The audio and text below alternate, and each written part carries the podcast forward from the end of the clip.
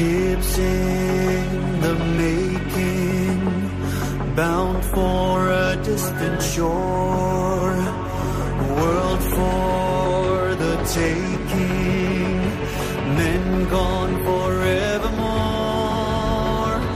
boarding and setting Sexto Continente. Dirigido por el obispo de San Sebastián, Monseñor José Ignacio Monilla.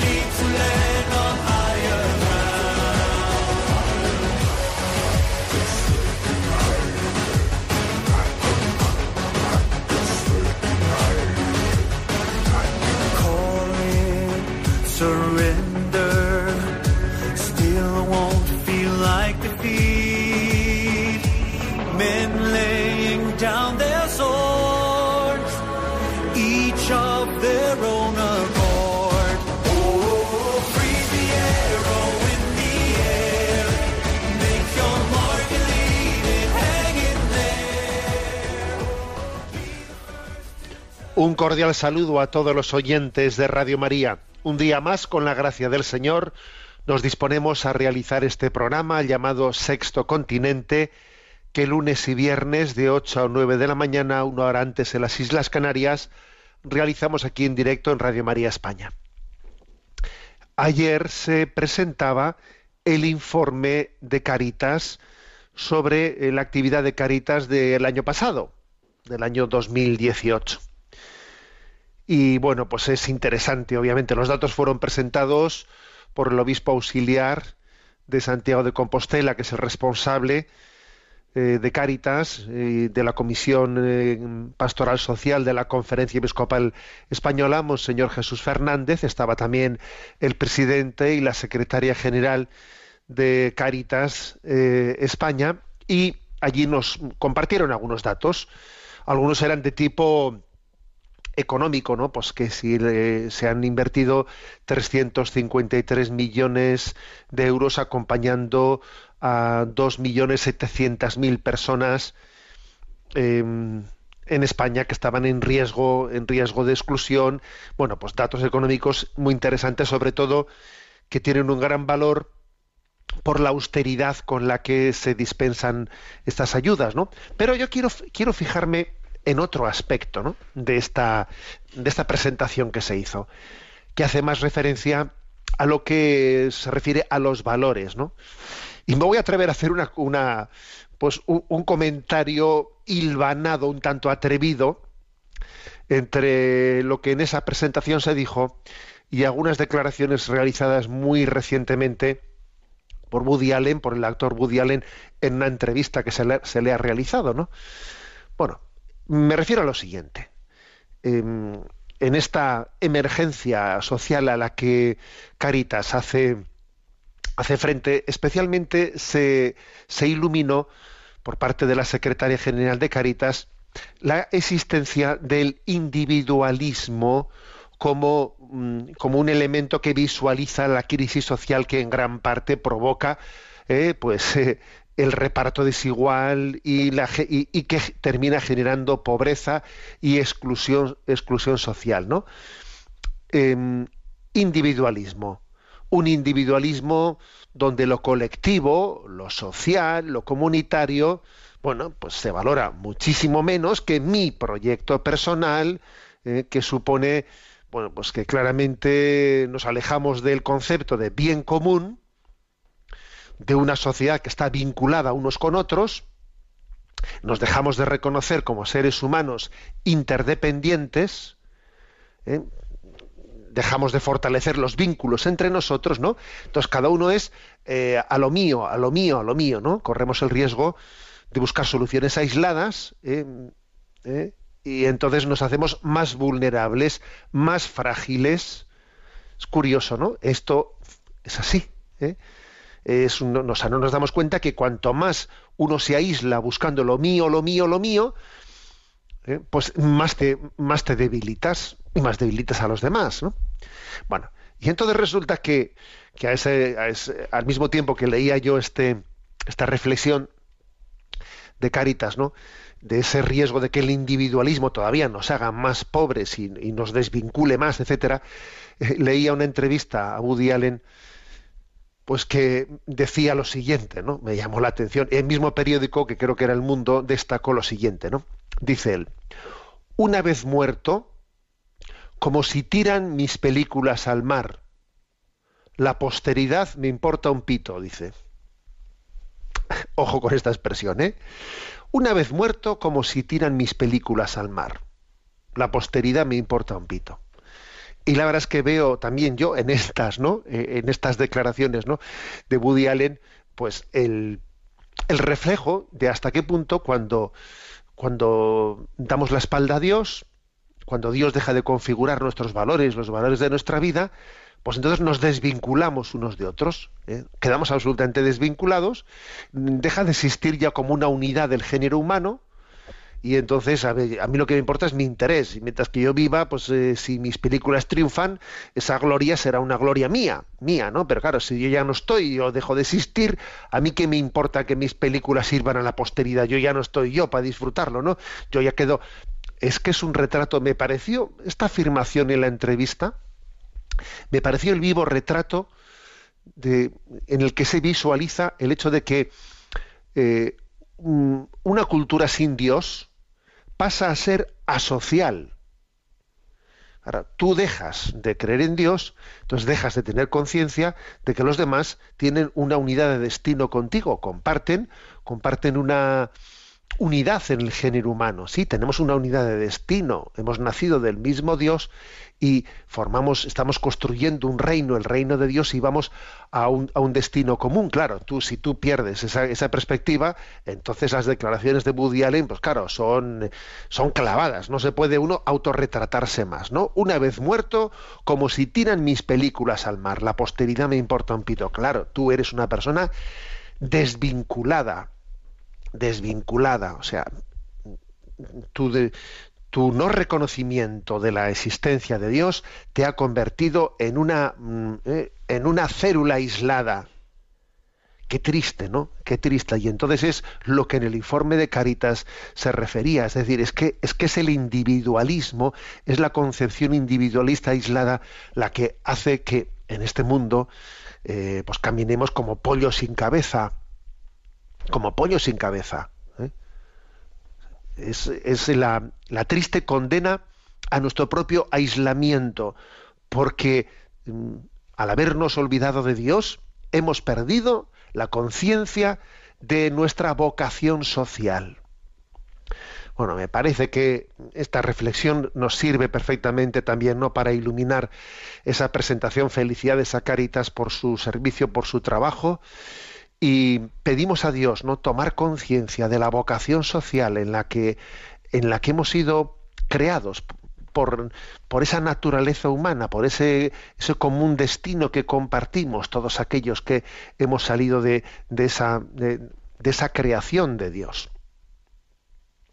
Sexto Continente es un programa que tiene la interacción también con los que son usuarios de redes sociales, en Instagram y en Twitter, con a través de la cuenta arroba obispo munilla, en Facebook, con, a través del muro que lleva mi nombre personal, José Ignacio Munilla, decir que hay una página web multimedia, www.enticonfio.org, en la que tenéis a vuestra disposición pues todos los materiales de evangelización que se han ido generando. Y por último, recordar que los programas anteriores, bueno, pues los podéis encontrar tanto en el podcast de Radio María como en esa misma página, en ticonfio.org, pues allí tenéis los programas anteriores de Sexto Continente. Bueno, ¿qué tema he elegido así mm, principalmente, no? O sea, tema principal o troncal en el programa de hoy. Pues estuve esta semana, he estado esta semana en Logroño, invitado por allí por una asociación muy activa de reflexión cultural, etcétera, que se llama la, Bitácora 21. ¿eh? Bueno, y en, el- en ese contexto allí desarrollé una conferencia que supongo que además también en algún momento podremos escucharla aquí en Radio María ser creyente en una sociedad postcristiana, es posible el diálogo. Bien, y en el contexto de esa, de esa charla, ahí hablé, y en esto me quiero centrar hoy, hablé de cuáles son, digamos, las características, ¿eh? las cinco características que me atrevería a decir yo, en alguna ocasión he enviado esto a redes sociales, cuáles son las características del pensamiento único del momento presente. ¿eh? hablamos mucho de que existe un pensamiento único, popularmente se dice el pensamiento progre. ¿Qué es lo que se lleva? ¿Eh? El pensamiento progre de nuestro, ¿eh? de nuestro momento, que se caracteriza ¿eh? por ser un pensamiento único, y el que se mueva de la foto se le zurra. El que se mueva de la foto, el que se muestre crítico ante ese pensamiento único, lo que se considera como lo progre, lo que se lleva, pues tiene un problema, Tiene un problema. Y creo que esto es bueno analizarlo, es bueno tomar conciencia. No vaya a ser que acontezca, que esté aconteciendo, que haya acontecido, bueno, pues que resulta que nosotros estamos bajo el influjo de ese, ¿eh? de ese pensamiento progre único y nos esté afectando sin que tengamos capacidad crítica, sin que tengamos una, resistencia moral y espiritual. ¿eh? Bueno, entonces, ¿Cuál es ese pensamiento? ¿Cómo se caracteriza ¿no? ese pensamiento progre? Bueno, pues yo lo diría de la siguiente manera. Es teológicamente gnóstico, filosóficamente relativista, ideológicamente marxista, económicamente capitalista y psicológicamente freudiano. ¿eh? Esas cinco características, alguno diría, vaya cóctel vaya cóctel Molotov. Pues sí, eh, ese cóctel Molotov existe ¿no? en el pensamiento de nuestros días. Si os parece, vamos a irlo un poco desgranando ¿eh? y lo vamos a, un poco a reflexionar de qué manera eh, nosotros ante, ante, cada uno de estos cinco ¿no? ingredientes, de, cuál es el, digamos, el pensamiento propio de, de la inspiración cristiana. ¿no? Bueno, teológicamente gnóstico. Bueno, Vamos a ver, lo primero es, que conozcamos todos que en los primeros siglos de la Iglesia hubo una herejía, una herejía llamada el, gnosticismo. gnosticismo, la palabra gnosis viene de conocimiento y la herejía del gnosticismo se caracterizaba pues, por una por, por una suposición de que los misterios superiores, los misterios de Dios, la trascendencia únicamente podía ser alcanzada por gente pues elegida ¿eh? por los sabios por los sabios de la sociedad por aquellos que eh, tenían una capacidad de abstracción ¿eh?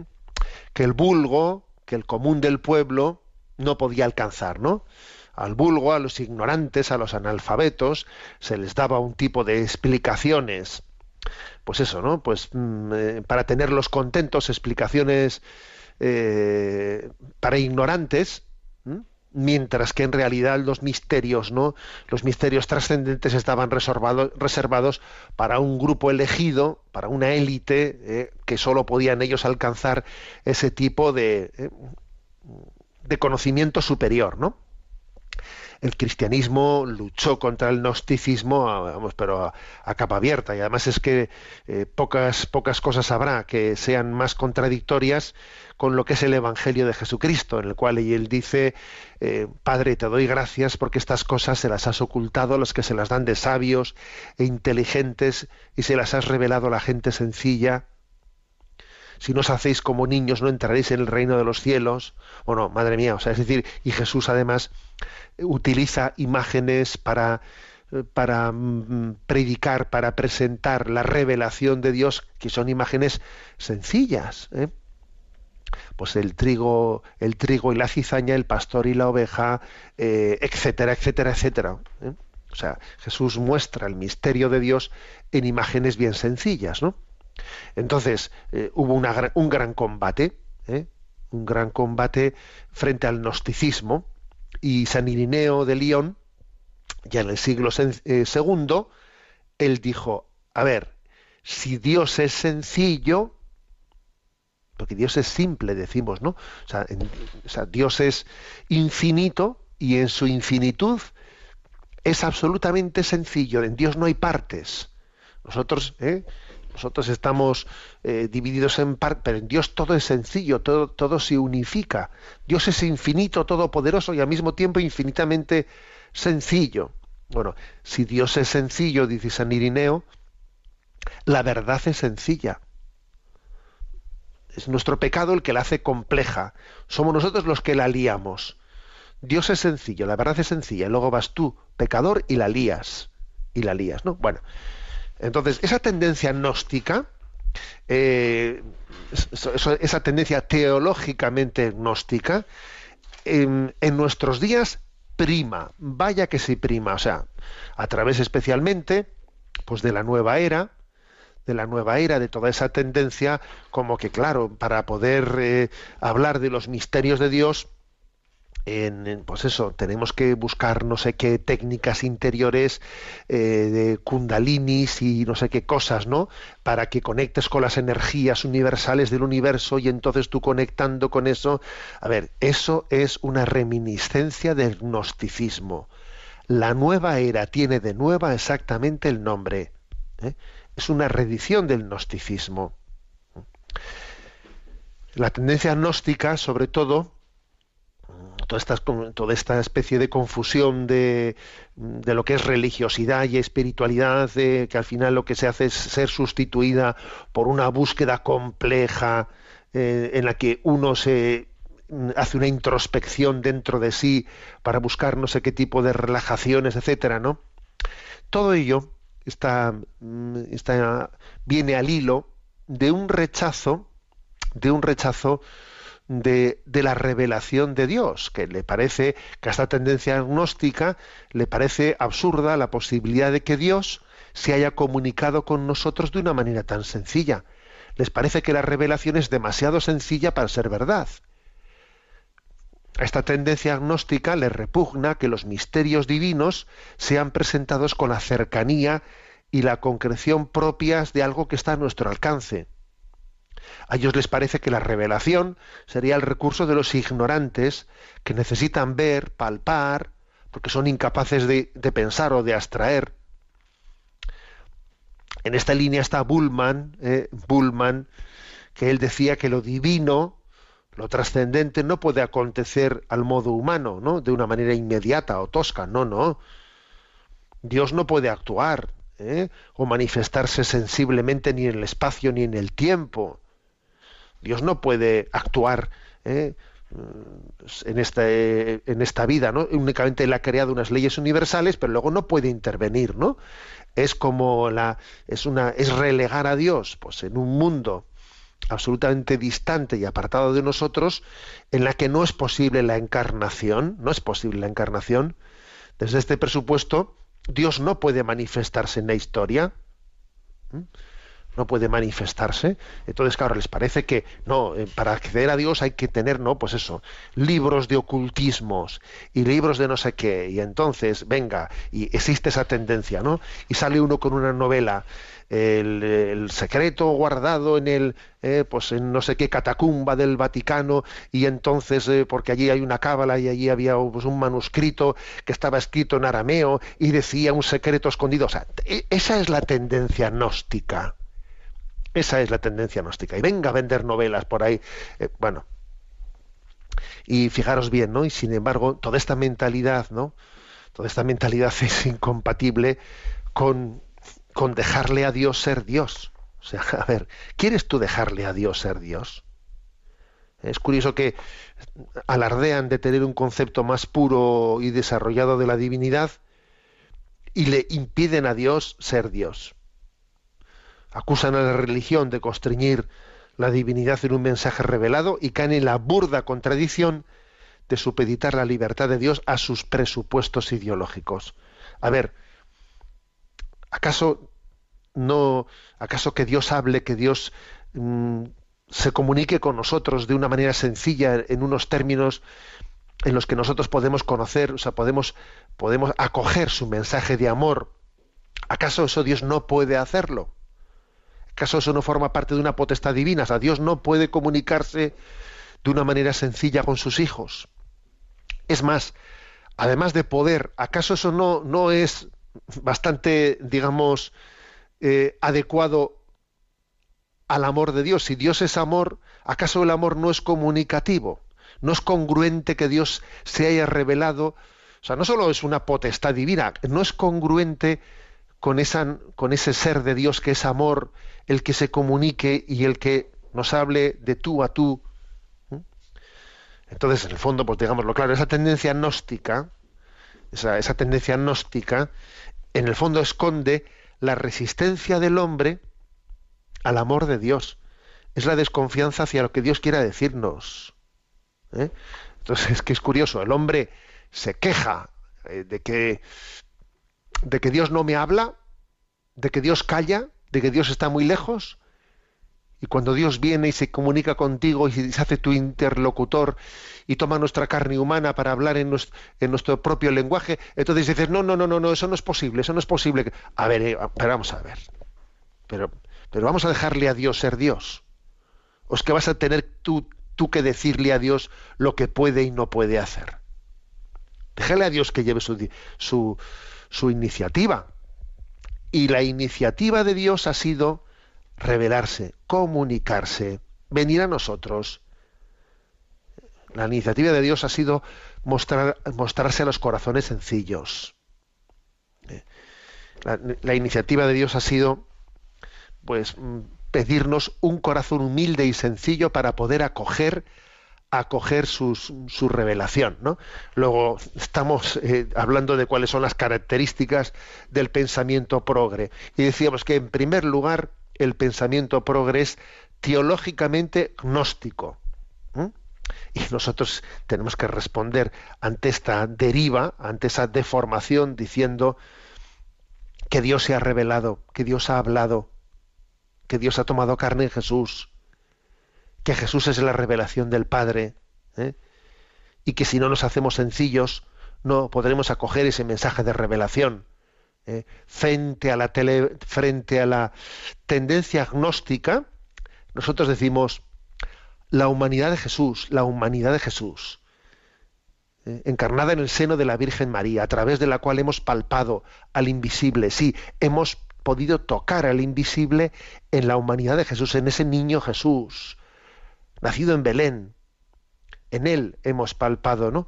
al Dios invisible y en él hemos escuchado su palabra y en él hemos visto, ¿no? Visto lo que Dios espera espera de nosotros. Bueno, pues esta es, esta es la gran ¿eh? pues la gran respuesta, ¿no? Decíamos cinco características de la mentalidad progre. ¿eh? Bueno, pues estas cinco, teológicamente gnóstica, filosóficamente relativista, ideológicamente marxista, económicamente capitalista, psicológicamente freudiana. Bueno, aunque nos hemos extendido un poco, hemos, hemos desarrollado la, la primera. Bueno, mañana es la Virgen del Pilar. Mañana es la Virgen del Pilar. Felicidades a todas las pilares felicidades a todos los que llevan también pues eh, el patrono pues como ejemplo como la Guardia Civil y otros otras instituciones que llevan su, su patrona en la Virgen del Pilar. Y vamos a escuchar este himno que me manda uno de los oyentes himno a la Virgen del Pilar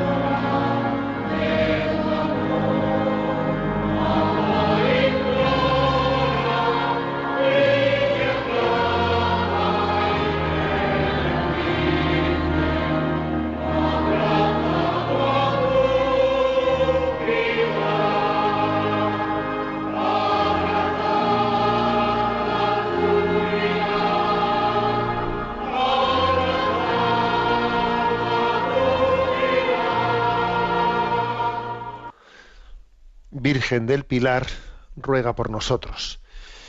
Continuamos en esta exposición de cuáles son las cinco características de ese pensamiento progre, de ese pensamiento único de nuestra tendencia cultural. Primero decíamos teológicamente gnóstico. Segundo, filosóficamente relativista. ¿eh? Bueno, el relativismo, el término relativismo, estamos muchísimo más familiarizados con él que con lo del gnosticismo que decía antes, que igual necesitaba más explicación qué significa el término gnosticismo, pero el término relativismo obviamente nos, nos es mucho más familiar. ¿eh? Está mm, unido el gnosticismo a otros aspectos, ¿no? Eh, alguien habló, recuerdo que Enrique Rojas eh, hablaba de una tetralogía del ser humano, sin remitente y sin referente, ¿no? Y la tetralogía era hedonismo, consumismo, permisividad y relativismo. Eso decía él, ¿no? es la tetralogía de un hombre que no tiene referencias, ¿no? Hedonismo, a buscar el placer fácil. Consumismo, a gastar dinero, a comprar.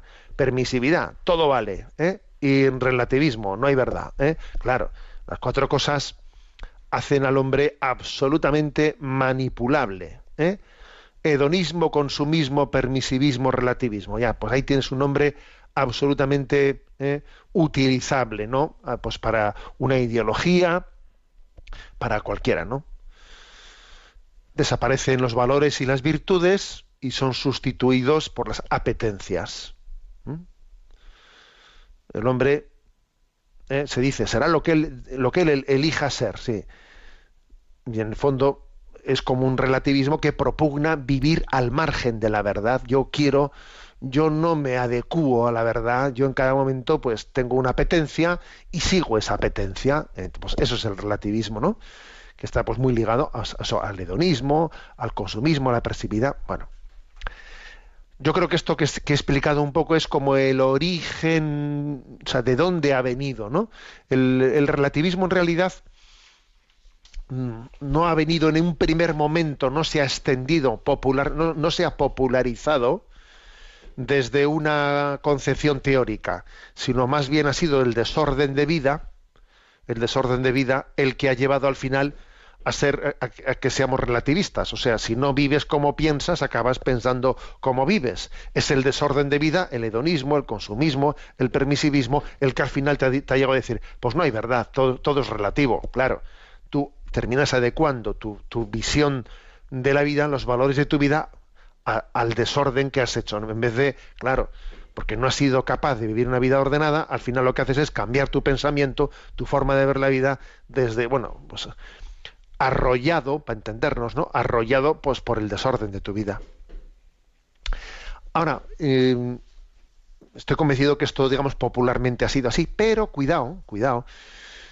Había una trampa en todo esto, ¿eh? había una trampa. Y la trampa era, pues, eh, muchos pensaban que el relativismo eh, pues estaba ligado a la libertad, ¿eh? a la libertad, yo hago lo que quiero en cada momento lo que me apetece, etcétera y tal. Bueno, un momento, el relativismo era una estrategia de este pensamiento único. El relativismo era una trampa, porque la prueba es que en cuanto que el relativismo ha alcanzado el poder, se ha convertido en una dictadura del relativismo.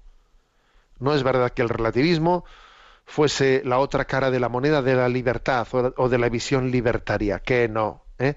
El relativismo era una trampa, una trampa para poder llegar eh, al poder. Llegados al poder, aquí lo que hay es una dictadura del relativismo. Se ha, se ha terminado por impoder. Por ejemplo, antes, ¿no? Pues eh, cuando se invocaba ¿no? esa libertad, ese relativismo, se, invocaba la libertad porque claro hay visiones distintas y tenemos que eh, pues, permitir todas las visiones, se hablaba de objeción de conciencia, objeción de conciencia. Y eh, la objeción de conciencia era un valor que, abanderaban ¿eh? los defensores de, del relativismo. Fijaros bien, Sin embargo, cuando esos defensores del relativismo han alcanzado el poder, se acabó la, objeción de conciencia. Ahora aquí no se le permite a nadie hacer objeción de conciencia. Como usted haga objeción de conciencia, irá, ¿eh? pues será, por ejemplo, ¿no? Pues como hemos visto la semana pasada, de ese médico, ese ginecólogo argentino, al que finalmente, por no haber querido practicar un aborto, va a la cárcel. Ojo, repito, por no haber querido eh, practicar un aborto, se le acusa de que ha obstruido eh, el derecho de no sé quién y va a la cárcel porque él no ha querido practicar el aborto. Oiga, hemos pasado del supuesto relativismo a la, a la dictadura del relativismo. Luego, digamos, el relativismo era una estrategia de poder, claramente. Una estrategia de poder para imponer una ideología. Esto creo que, que es obvio. ¿eh? Por nuestra parte, nosotros, ¿qué es lo que tenemos que hacer? Bueno, pues tenemos que hacer, pues, frente al relativismo, recordar que existe una verdad común para todos nosotros, al igual que existe un bien común, un bien común, ¿eh? frente al interés individualista de cada uno, ¿eh? claro, bueno, pues, pues, pues lo, lo, predicamos y lo decimos, y, y además tenemos conciencia de que afirmar, afirmar la verdad no, eh, no es una postura soberbia, no, afirmar la verdad es una postura humilde, porque yo me tengo que adecuar a ella. Y no, y no, soy yo el que pretendo que el mundo se adecue a mi voluntad, sino entiendo que mi voluntad se tiene que adecuar a una verdad que nos precede. ¿eh? Bueno. Características, decíamos, ¿no? del pensamiento progre. Primero, teológicamente agnóstico, filosóficamente relativista, ideológicamente marxista. A ver, ¿en qué sentido digo, eh, me atrevo a decir que una característica de nuestra cultura es que sea ideológicamente marxista. Es verdad que el marxismo cayó en su teoría económica, etcétera, que claro que pues quizás lo principal del marxismo era su teoría económica y eso ha caído ya, pero lo que permanece del marxismo es especialmente la visión mm, dialéctica, dialéctica de, la, de la historia.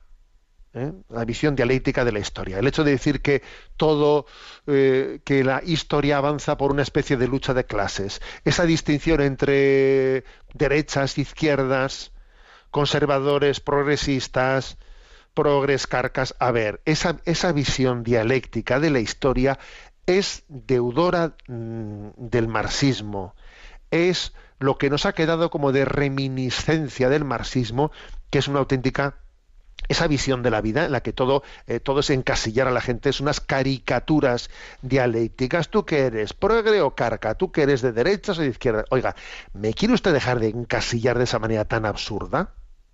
Es que, es que la lectura de la realidad, ¿eh? la hermenéutica para poder eh, leer, ¿no? Y es que es tan pobre como, como, usted me la quiere imponer. O sea, que aquí no va a haber una, una visión distinta de la realidad. ¿eh?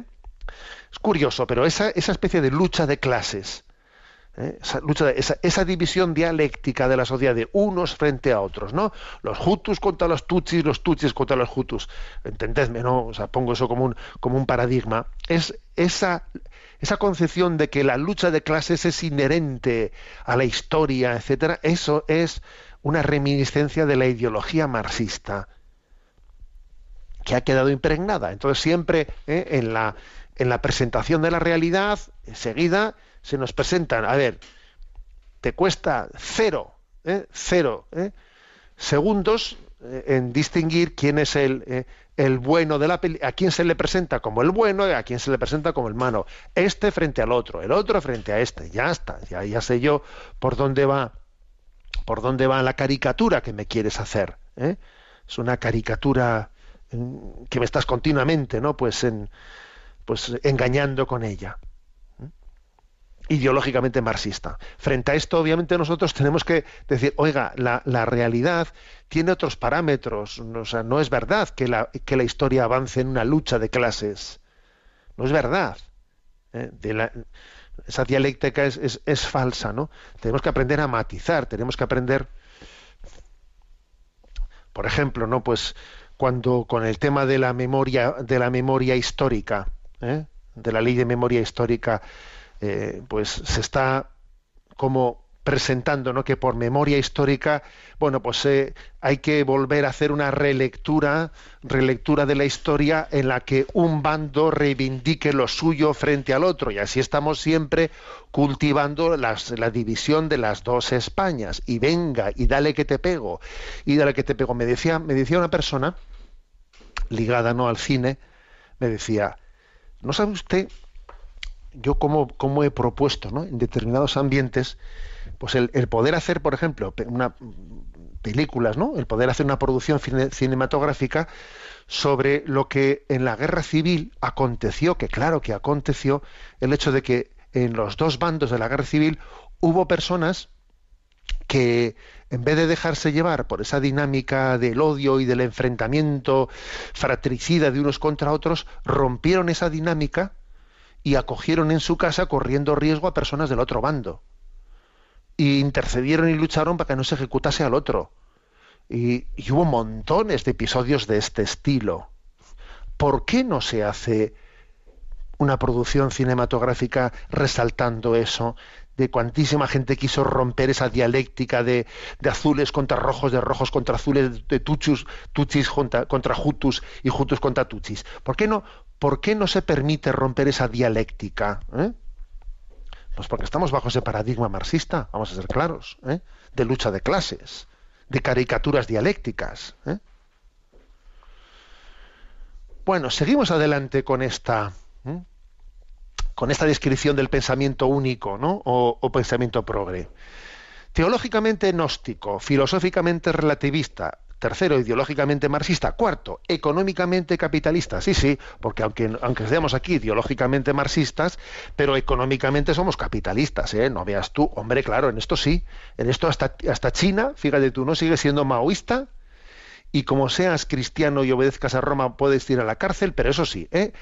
te puedes estar, vamos, eh, con el capitalismo más, más desenfrenado, te puedes estar forrando. Es curioso que el marxismo, en, en lo que en Carlos Marx y, y Mao era su esencia en su teoría económica, en eso han cedido completamente al capitalismo, ¿eh? al capitalismo. Es, es una, una cesión absoluta y ahora se pretende mantener, ¿no?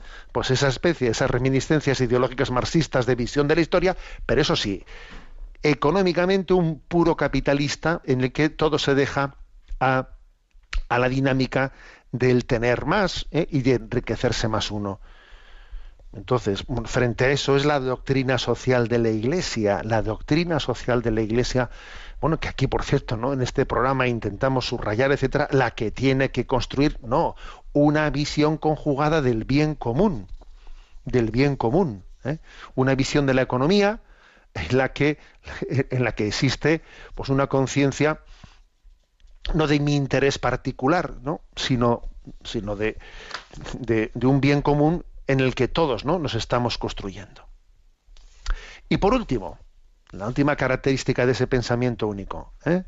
teológicamente gnóstico, filosóficamente relativista, ideológicamente marxista, económicamente capitalista. Por último, psicológicamente freudiano. Claro, el pensamiento único progre de nuestros días es psicológicamente freudiano, ¿no?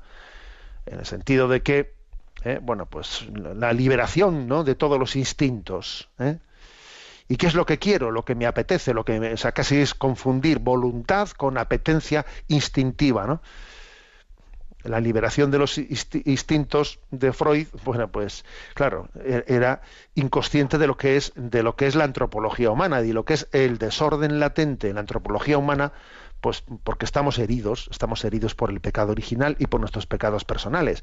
Entonces, confundir espontaneidad con libertad, vamos, eso es una confusión, pero vamos, que es mortal de necesidad, que es lo que hace Freud, ¿no? Y toda su escuela. Hay que ser espontáneos, carpe diem, sí, sí, ya, ya te, ya te voy a decir yo.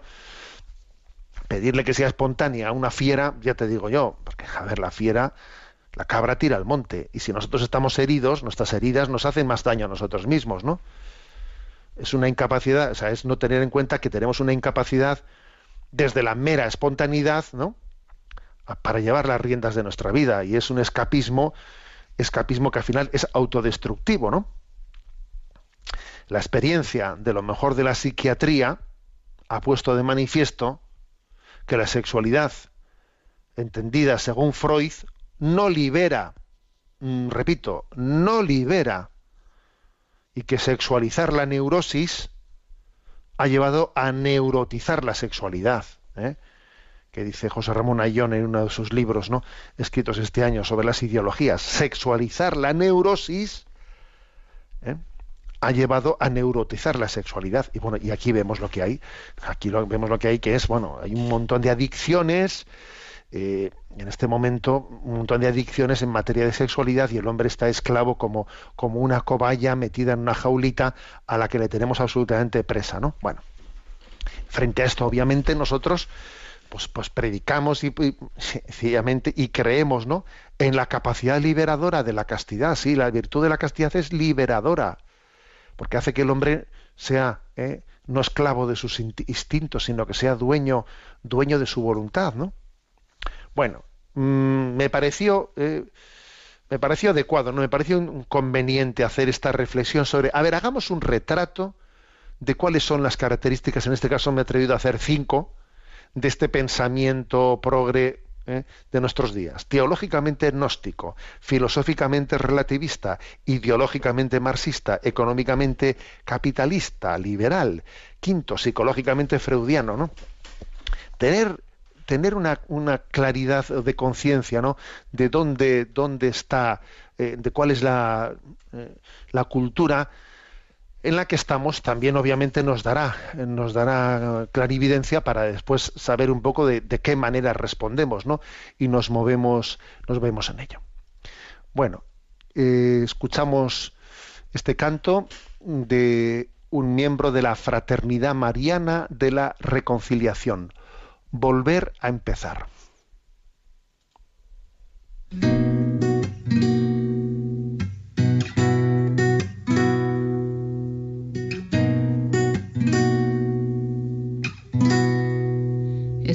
tiempo de escuchar,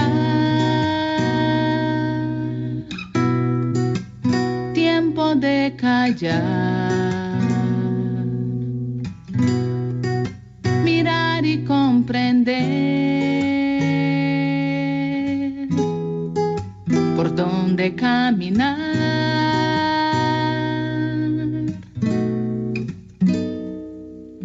Y en el silencio de buscar el sol que alumbra nuestra historia y desear volver a empezar.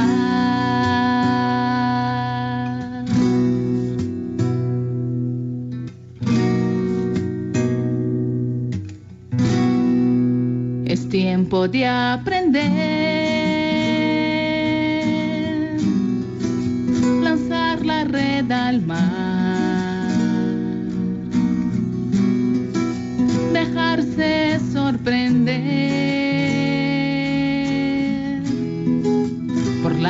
La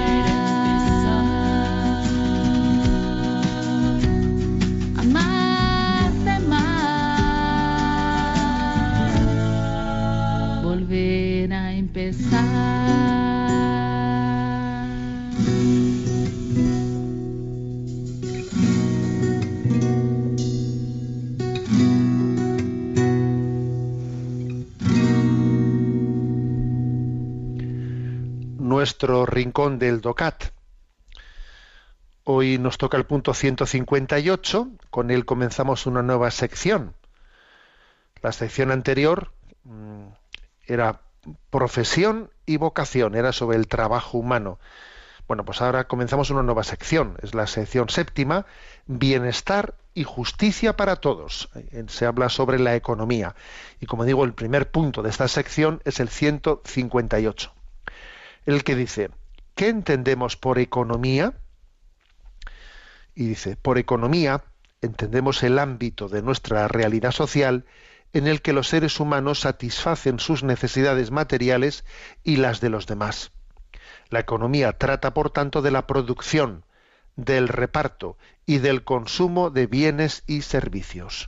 Bueno, es como una es una introducción a este apartado y hace como una eh, definición de qué entendemos por, economía.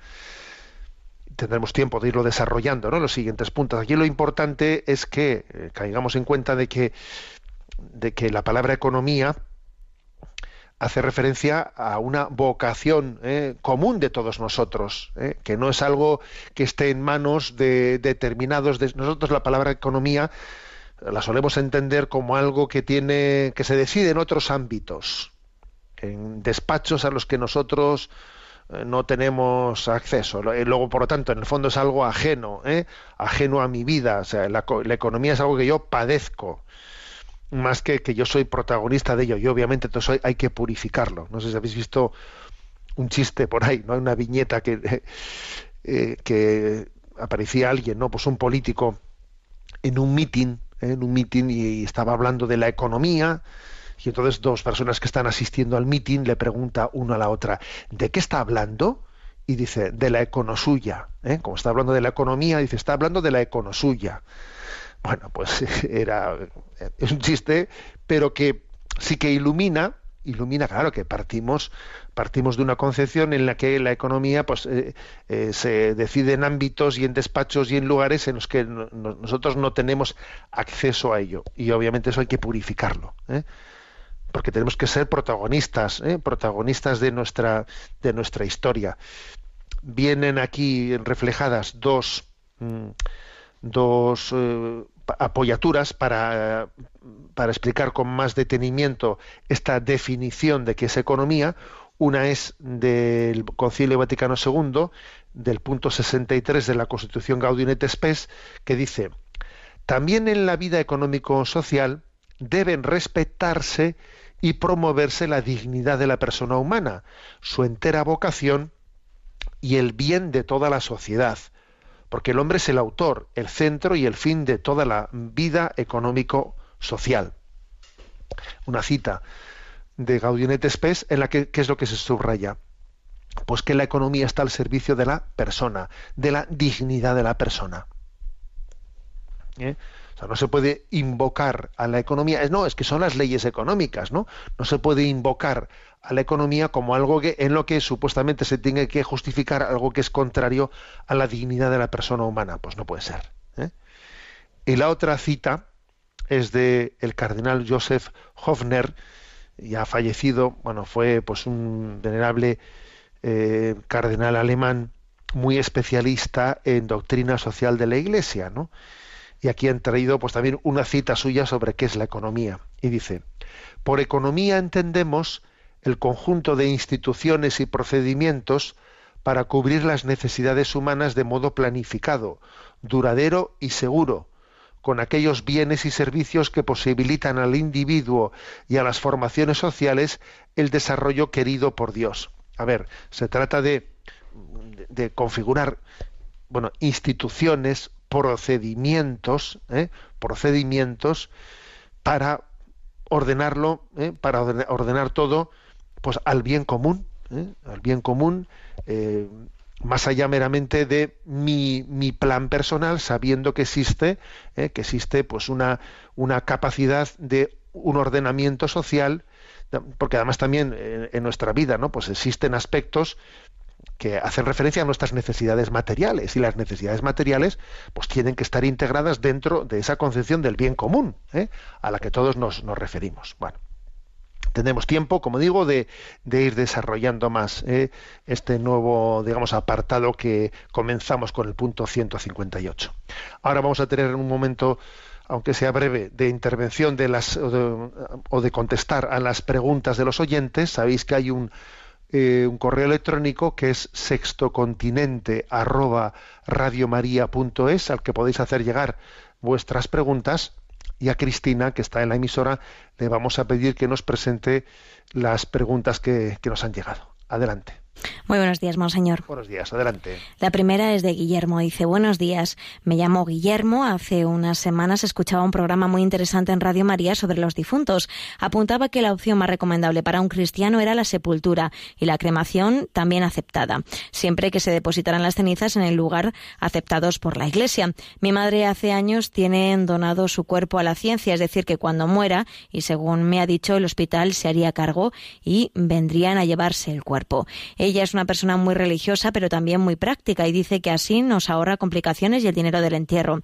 ¿Me podría decir si es esta una opción correcta y aceptada por la Iglesia? Muchas gracias, un saludo y felicitaciones por su programa. Bueno, eh, vamos a ver. Esa opción de la donación del cuerpo a la ciencia para que pueda investigar sí es una, mm, es una opción posible.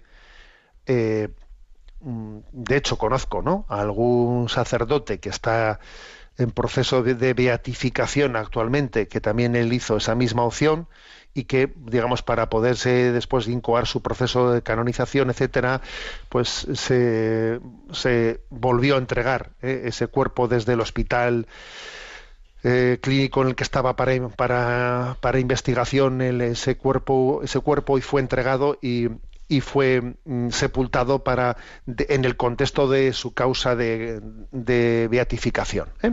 bueno o sea es decir posible es lo que ocurre es que pa- para empezar no se trata de que, claro, porque el oyente tal y como formula la pregunta dice, bueno, pues así de esa manera mm, no, no genero complicaciones y me ahorro el dinero del entierro. No, a ver, eso no es una razón para hacer tal cosa. ¿eh? No se trata de ahorraros complicaciones, no. O sea, es decir, si alguien eh, siente, no, pues una, una vocación, igual que puede ser también la vocación de la donación de, de órganos, ¿eh? la donación de órganos, puede hacer una donación del de, de su, de su cuerpo a- para la investigación científica, eso es posible, eso es posible. Ahora, no es algo que sustituya, sustituya eh, el deber que tenemos de, de, dar sepultura a nuestro cuerpo, sino que en todo caso lo posponga. O sea, en ese contrato que existe con, eh, pues con una mm, entidad en la que se a la que se le entrega ese cuerpo para la investigación tendrá que haber una cláusula en la que se diga y pasado el tiempo X en el que ese cuerpo pues puede puede ser reutilizado para, para, para la experimentación etcétera finalmente ese cuerpo es es mm, pues es, es, es enterrado no eso tiene que estar, tiene que formar parte, ¿eh? tiene que formar parte de ese contrato, porque no, la experimentación no va a ser sine, sine die, o sea, tendrá un tiempo de un tiempo de caducidad, ¿eh? y eso debe, debemos también de hacerlo constar en ese acuerdo al que se llega eh, con, con- con esa institución ¿eh? de investigación. Creo que esa es la respuesta co- concreta. Adelante con la siguiente pregunta. ¿eh? Un matrimonio nos escribe Buenos días, Monseñor. Somos Agustín y Eva. Escuchamos habitualmente su programa y le seguimos en redes sociales porque nos gusta su forma de transmitir la verdad. Estuvimos en el Congreso de Evangelización en el Cerro de los Ángeles y nos gustó mucho su ponencia. En el Congreso compramos una imagen del Sagrado Corazón de Jesús, que es la réplica de la misma imagen que hay sobre la Basílica del Cerro de los Ángeles. Cuando lo compramos nos hablaron de entronizar el Sagrado Corazón de Jesús en familia en nuestra casa, pero no sabemos muy bien cómo hacerlo. ¿Nos podría explicar de qué forma tenemos que hacerlo? ¿Nos puede decir también cuál es el sentido de este acto? Muchísimas gracias. Le encomendamos y pedimos al Señor que siga bendiciendo su vida y su ministerio. vamos a ver la, eh, el acto de la entronización del corazón de Jesús en el seno de la familia, pues tiene el significado de pedir que eh, todos los valores de nuestra familia estén fundados en Cristo, que Él sea el centro de nuestra familia. ¿eh? que intentemos pues que nuestra que la educación que nuestro encuentro sea en Cristo ¿eh? que bajo su mirada bajo la luz de su mirada acontezca toda la vida cotidiana de nuestra de nuestra familia entonces suele poner esa imagen pues en un lugar destacado bien sea del comedor etcétera un lugar en el que la familia se encuentre allí se, se coloca en un lugar y se suele invitar a un sacerdote a que bueno pues visite a la familia y, un, y el ideal obviamente es que estando toda la familia reunida si es posible estando toda la familia reunida pues se haga un acto se hace una pequeña pues paraliturgia en la que se pide al corazón de Jesús que reine no solo en cada uno de los miembros de la familia, sino que reine la familia misma, ¿eh? que sea centro, centro de la familia. Y es una, es como un compromiso eh, de que tomemos conciencia, ¿no? De que todos nos unimos en Cristo, de que nuestra unión tiene un punto clave, ¿no? Tiene un punto clave, porque la unión entre nosotros es imposible si no, si no existe el elemento formal de la unión. Y el elemento formal de la unión es el que, el que hemos sido elegidos por Cristo para ser una familia, ¿no? Bueno, pues la verdad es que es un, pues un compromiso eh, hermosísimo, ¿no? El llevar adelante esta, este signo de la entronización del corazón de Jesús en nuestras, en nuestras familias. Yo la verdad es que os lo recomiendo a todos. Tenemos el tiempo cumplido. La bendición de Dios Todopoderoso, Padre, Hijo y Espíritu Santo descienda sobre vosotros. Alabado sea Jesucristo.